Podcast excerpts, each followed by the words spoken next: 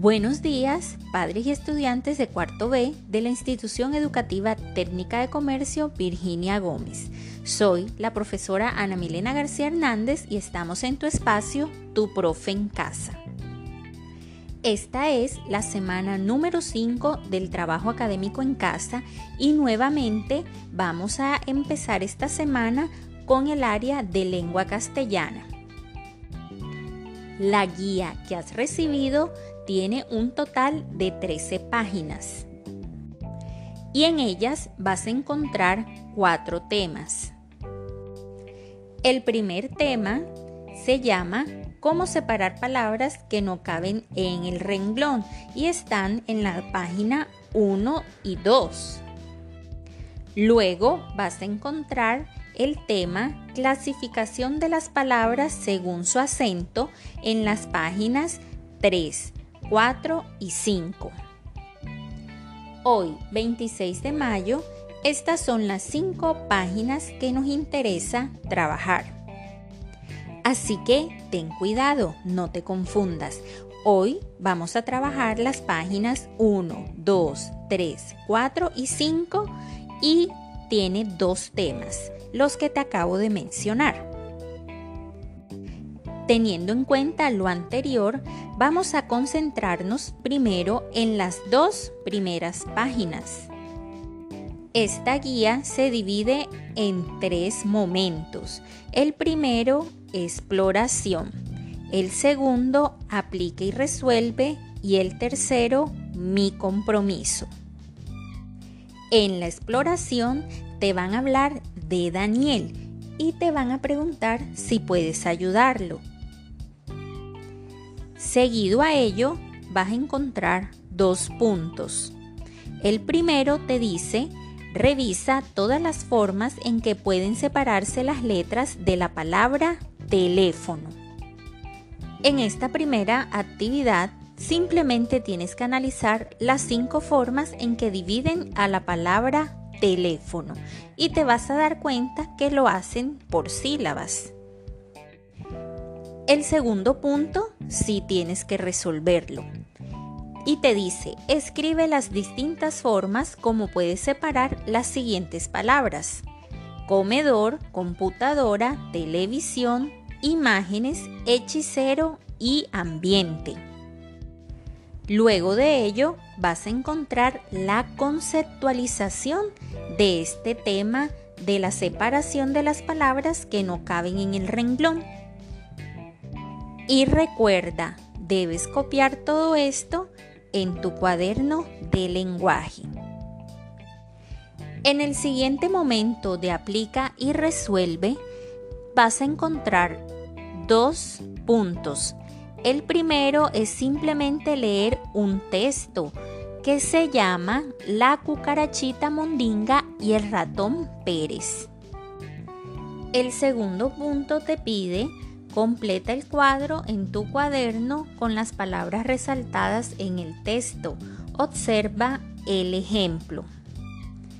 En este cuadro te dan el ejemplo con la palabra cucarachita y está separada de cuatro diferentes formas. Ten en cuenta que esta separación es por sílabas. También te dan otro ejemplo con la palabra limpia, que está dividida en dos sílabas.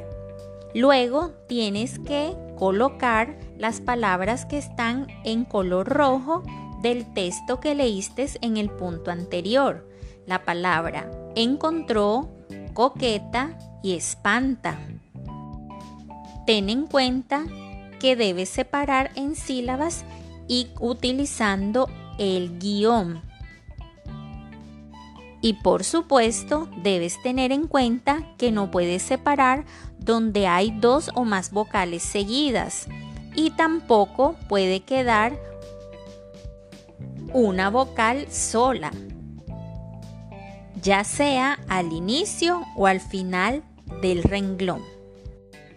El tercer momento de esta guía es mi compromiso y parece formar parte del punto número 2 de aplica y resuelve. Solo debes tener en cuenta que ahí no tienes que resolver nada.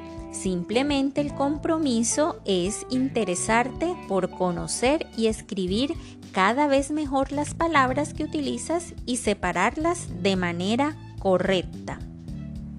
La guía número 2 es clasificación de las palabras según el número de sílabas.